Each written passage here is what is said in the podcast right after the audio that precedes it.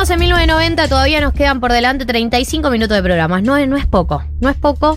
Eh, quiero que sepan que no me olvidé de los mensajes que quedaron pendientes, que vamos a retomar todas las oyentes nuevos, la gente que nos contó lo que estaba haciendo eh, mientras nos escuchaba. Vamos a retomarlo en breves.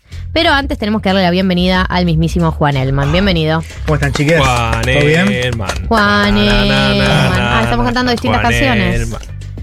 Yo, Sí. era, yo era más básica, como Juan Elman. Juan, Elman, la de los recitales. Puede ser, me gusta. ¿Y, y cuál era la tuya? Juan Elman. Na, na, na, na, na, na, na, Juan Me Elman. gusta más Na, esa, na, na.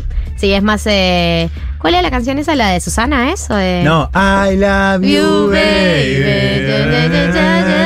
La canta de cancha él.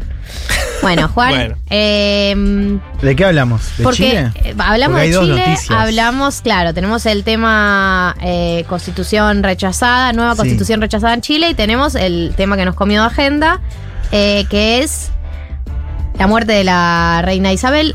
Yo arrancaría por Chile porque me interesa más. Sí, la verdad que mucho más. Y Se murió la reina. Ya está, Esa es la digo, además, viste, es- vieron la centralidad mediática. Sí. Sí. Tampoco la cuestiono, pero digo, ya con la centralidad que tuvo en la semana, Sí, ya sí. sabemos casi todo, ¿no? Estoy de acuerdo, No, estoy de 16 acuerdo. Eh, yo encararía por el mismo lugar, a mí me interesa más y tengo muchas preguntas además sobre el caso Chile. Dale. Además, eh, vos has estado ahí Ah, sí. y Especialista. eh, básicamente sos Sí, chileno. Chileólogo.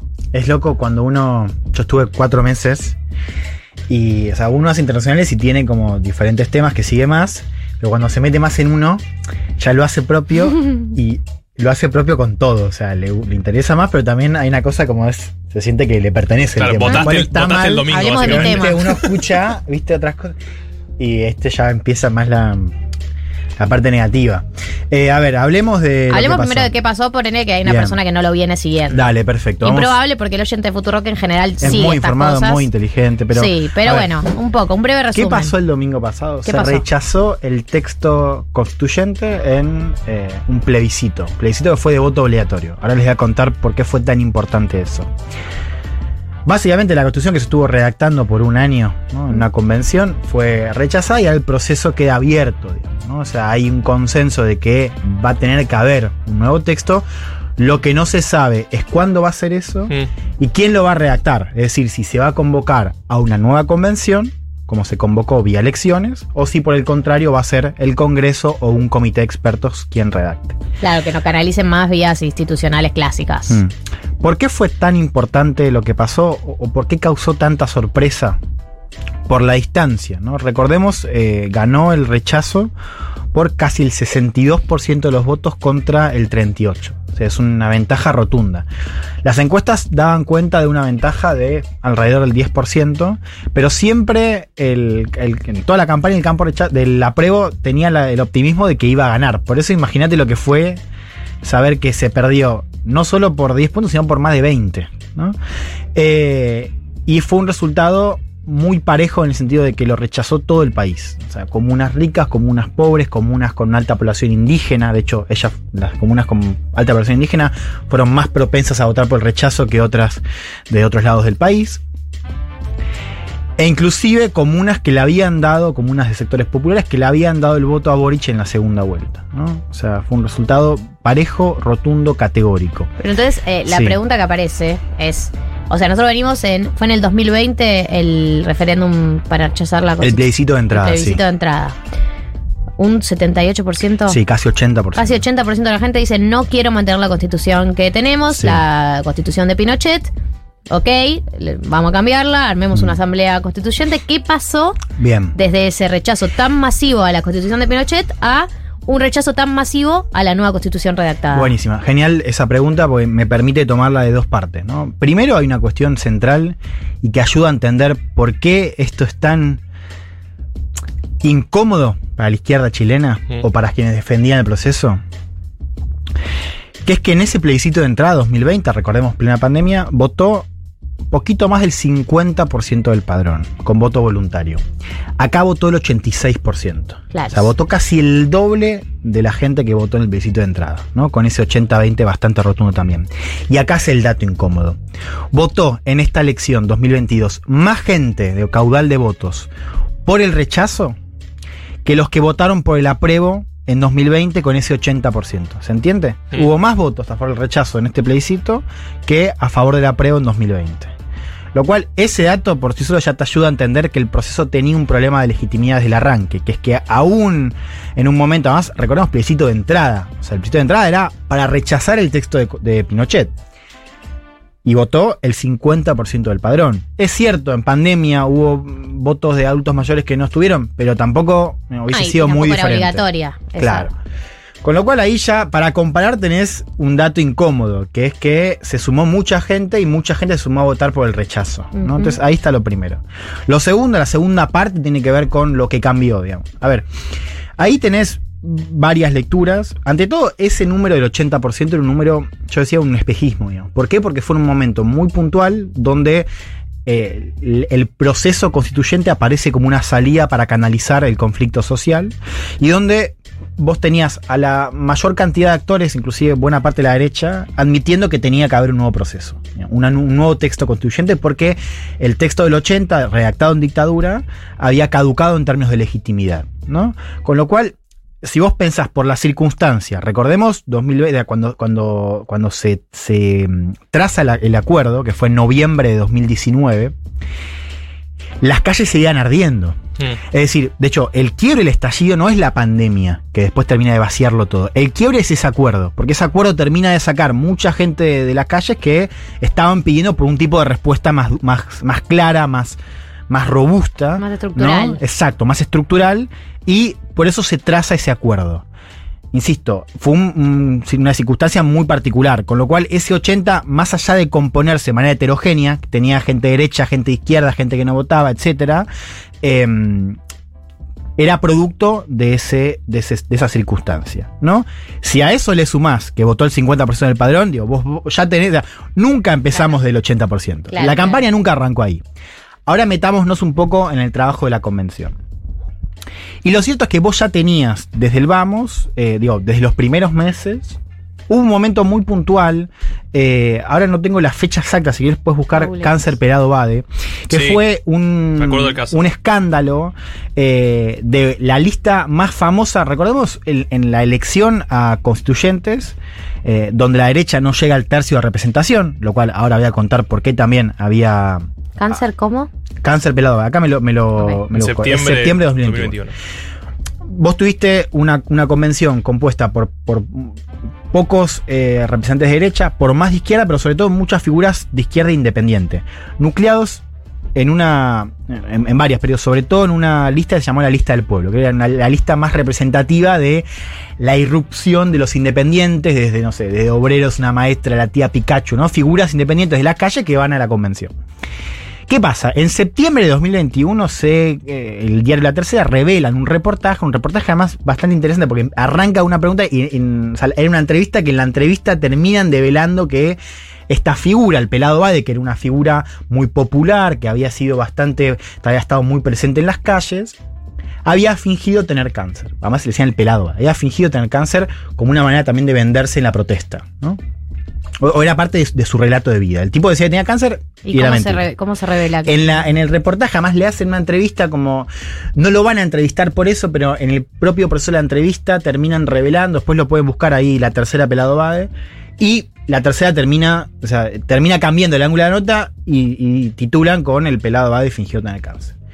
Ese momento marca quizás un punto de inflexión en la cobertura mediática. eh, y a partir de ahí la lista del pueblo se empieza también a, desconfigurar y empiezan a haber también otra serie de problemas al interior de la convención y sobre todo con los independientes que ya empiezan a tener el proceso, o sea, ya empieza a ver, y esto los- lo, lo registran diferentes encuestas, que mucha gente, inclusive mucha gente que votó a prueba, se empieza a, a alejar del proceso, a alejar de la discusión, que además tenía otros problemas. Había mucha gente que efectivamente en, las- en los debates, en la comisión, la convención tenía, si querés, do- dos áreas. El pleno, que era donde se discutía, estaba todo y se discutían los artículos que después iban al texto, y las comisiones, que estaban separadas según, no sé, derechos Sí, sociales, forma de Estado.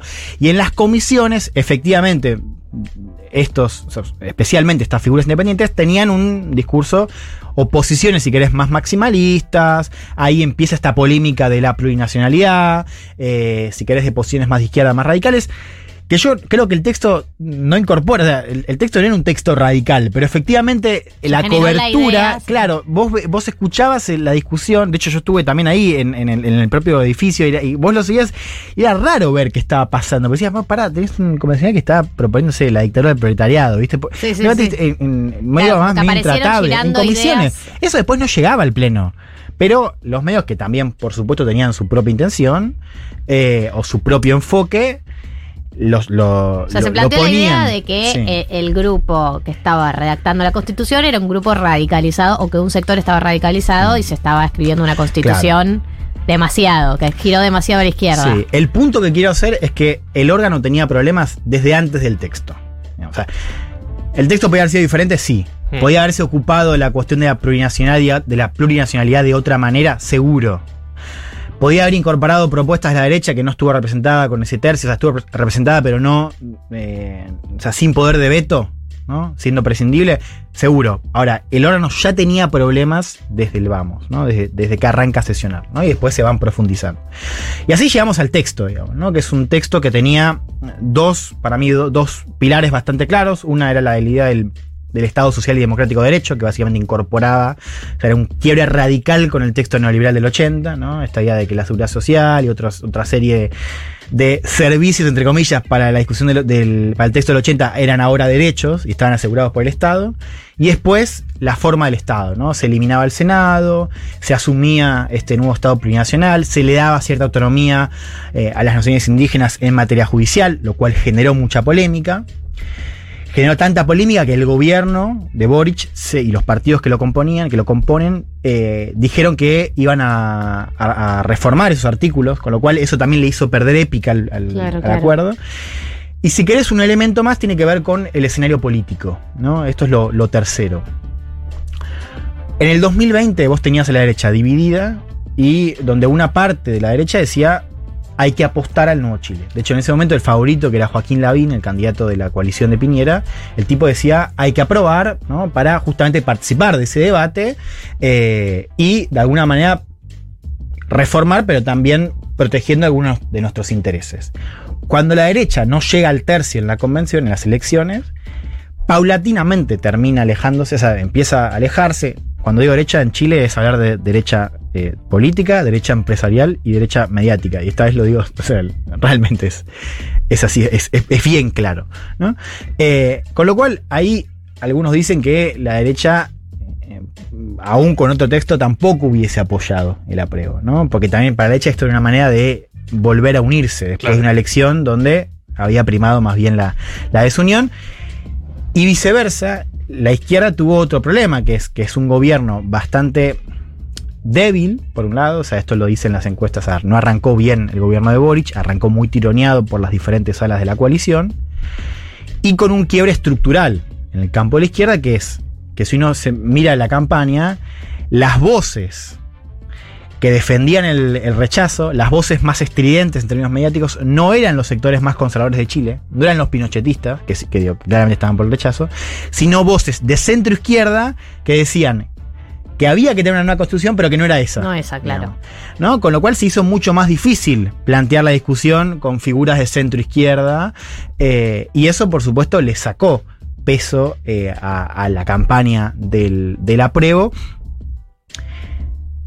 Y nos lleva a este escenario que, digamos, esta es una primera lectura, ¿no? Para mí el punto más claro es la cuestión de, de la representación. O sea, lo que te muestra esto, y era un poco porque lo que te muestra que haya votado el 50% del padrón en el plebiscito de entrada, ¿no? Un plebiscito que, ¿se acuerda cómo fue vivido acá? Era Sí. pura euforia. El sí. 80% de los chilenos no quiere la nueva... Bueno, en realidad no era el 80%. Con lo cual, eso más allá de la interpretación fina sobre lo que pasó y la convención y el rol de los medios, da cuenta de un problema que es bien estructural, ¿no? Que tiene que ver con un país donde la capilaridad social de los partidos es o débil o inexistente, ¿no? Una izquierda casi sin base en sectores populares y una distorsión muy fuerte. O sea, eh, me parece que uno miraba a Chile y decía, ah, bueno, Chile está yendo por este lado, ¿no? Está yendo para acá en varios sentidos. A nivel ideológico, a nivel de relato, a nivel de movilización. Y en realidad lo que nos mostró el resultado del domingo es que si vos te alejabas un poco y mirabas más de arriba, o mejor dicho, más de abajo, ¿no? había, estaba pasando otra cosa, ¿no? Eh, y, y- y la verdad es que no sabemos qué está pasando, porque sabemos que hay un montón de gente que entró y votó por el rechazo. Lo llamativo de esto, ahora que la derecha festeja, dice que esto fue una derrota de la izquierda, la verdad, la verdad, es que nadie sabe qué carajo pasa con esa gente que votó, esos 5 millones de votos que entraron al proceso. No se saben cómo va- van a votar en la próxima elección presidencial, porque ahora Chile va a tener voto obligatorio para, eh, de acá en ¿Ah, adelante. sí? sí. ¿Ya está? No se sabe cómo va, cómo va a impactar eso. Con lo cual, ahí se empieza a abrir la incógnita acerca de qué pasa en la política chilena para después. Y también la incógnita de qué pasa con el proceso. Eh, hay, hay dos puntos que para mí generan duda. Eh, uno, eh, uno de los temas es que creo que a todos nos sorprendió que Chile, que tiene una tradición tan, eh, ne- no sé, neoliberal Mm. y durante tantos años una estructura donde nunca nadie se planteó moverla, o por lo menos no de manera mayoritaria, era sorprendente que de un día para el otro el giro fuera tan radical, ¿no? Como, bueno, sí hubo una serie de movilizaciones, Mm. sí, como una sensación para todos los que los- nos ilusionamos fácil con eh, procesos históricos, como, bueno, se despertó la Sí. gente y ahora se dio cuenta, y bueno, por ahí es también un, un balazo de agua fría decir las cosas no suceden de un día para el otro, si es que suceden. Ese, ese, ese, ese giro que con el que muchos eh, en, en parte fantaseamos, ¿no? En parte como también una expresión de deseo. Eh, eso por un lado me genera duda. Y lo otro es em, que qué porcentaje de la gente que votó en contra em, quiere que se mantenga la constitución actual y qué porcentaje quiere que sea otra. Sí. No esa. A ver, vos ya tenés encuestas que da más o menos un 70-80% están a favor de tener una nueva constitución. O sea, esa idea de que, queda, que, que la mayoría que el texto de ahora, como que es un poco lo que dijo Macri o algunas voces de acá, no, no es así. ¿no? Hoy las encuestas te dicen que la mayoría sigue estando a favor de una, de una nueva constitución. Yo ahí el fino es qué tipo de proceso quieren. Claro. Con respecto a lo primero, que es la gran pregunta de Chile, digamos, ahí eh, ustedes me dicen si me estoy yendo mucho por las No, ramas, no. pero ahí lo que tenés en Chile es un recambio generacional muy fuerte, ¿no? que está muy ligado a la explosión universitaria que tuvo Chile. Que desde acá, que nosotros tuvimos la explosión universitaria a principios del siglo XX, o, o a partir de, de principios del siglo XX, eh, a partir, eh, es difícil quizás de entender, pero ya no me acuerdo el dato, pero pa- para que se den una idea, el- el- este sí me lo acuerdo. En 2007, 2007 el 70% de, las de los matriculados en universidades en Chile era primera generación. O sea, hubo a partir de los 90, o sea, a partir de la recuperación democrática, hubo una inclusión de jóvenes al sistema brutal. ¿no? Jóvenes que tenían diferentes características. ¿no? Por un lado, no habían vivido la dictadura. Mm. Eso para, para empezar. Eh, es la, hablo de la generación Boric, para decirlo más claro. Jóvenes que tuvieron un ascenso brutal a la universidad, que en muchos casos eran primera generación. Jóvenes que no habían vivido la dictadura. Jóvenes que estaban respirando otro clima cultural, en parte por lo que acabo de decir. Y que fueron, o sea, que crecieron en un país donde el discurso meritocrático era la gran banda de fondo, la gran banda de sonido. O sea, los pibes que crecieron le decían, si vos querés progresar, digo, este país te da todo lo que vos querés, vos podés progresar en tanto y en cuanto. Te esfuerces, vas a la universidad, salís y eh, tenés tu, tu pega, tu trabajo, tu, tu casita, tu auto, ¿no? Si no lo puedes pagar, te endeudas, que eso también, digamos, es buena parte de lo que pasó. Bueno, algunos tienen bienes, otros lo tienen, pero endeudándose. La máquina de momento empezó a fallar. Digamos, el crecimiento se, impuso- se empezó a detener, las deudas se empezaron a hacer cada vez más evidentes. eh, y básicamente lo que se comprobó es que ese sueño meritocrático estaba totalmente astillado. Digo, jóvenes que ya el título no les servía para un empleo que les diera eh, buenos recursos, jóvenes que además pensaban de otra manera, y que son los grandes protagonistas, si querés, el, el principal actor en términos de movilizaciones, ¿no? Lo digo en plural porque tuviste, en Chile, en una década tuviste 2011 eh, em, protestas estudiantiles muy grandes, que fue la primera gran impugnación al, famoso modelo chileno. Ese mismo año tuviste eh, una impugnación a la construcción de represas en la Patagonia, lo cual vi, ahí tenías síntomas de que algo estaba pasando fuera de Santiago. En 2016 tuviste No Más AFP, ¿no? la primera reacción fuerte y coordinada contra el sistema de pensiones. En 2018 tuviste movilizaciones feministas que fueron bastante importantes en Chile. Más allá del 8M hubo una toma prolongada de universidades por parte de colectivos feministas. Ese año también tuviste el asesinato a Camilo Catrillanca, un joven mapuche de 24 años que estaba eh, en, la, en su comunidad en el sur. Lo mata a Carabineros, lo quiere ocultar, además un caso bastante... Eh, muy mal manejado, para decirlo de alguna manera, eh, que despierta también una reacción ¿no? por el tema de la causa mapuche en diferentes ciudades. Y en 2019 tenés el, el, estallido, ¿no? Una década larga de protestas donde los jóvenes son el principal actor, no son el único, digo, ciertamente, y donde esa cuestión de la inclusión universitaria, de la cuestión de expectativas y de un sistema incapaz de proveerlas, un sistema además dirigido por políticos terriblemente elitistas, de centro izquierda, de centro derecha, digo, eso termina generando una especie de. O sea, eh, un dique que se termina de romper, ¿no? Y que, ¿qué es lo que se rompe? La representación política, ¿no? Y así llegamos, me parece, al, al punto de hoy que tenés una, una población muy movilizada y una desconfianza y una distancia tan grande, tan profunda, tan severa hacia el sistema político, hacia los partidos, hacia el Congreso, hacia cualquier forma de representación, porque la convención también falla por eso, que la pregunta de hacia dónde va es hoy, a mi modo de ver, difícil de responder. Bueno. Gracias, Juan, para pensar en casa. Tarea Sí, para el hogar. chicos, yo lo dije. Eh, vamos con los últimos 15 minutos de programa. Escuchamos música y seguimos, ¿les parece? ¿Nos parece? Uy, qué buen tema. Será su última oportunidad. Mi amigo invencible. Un par de árboles.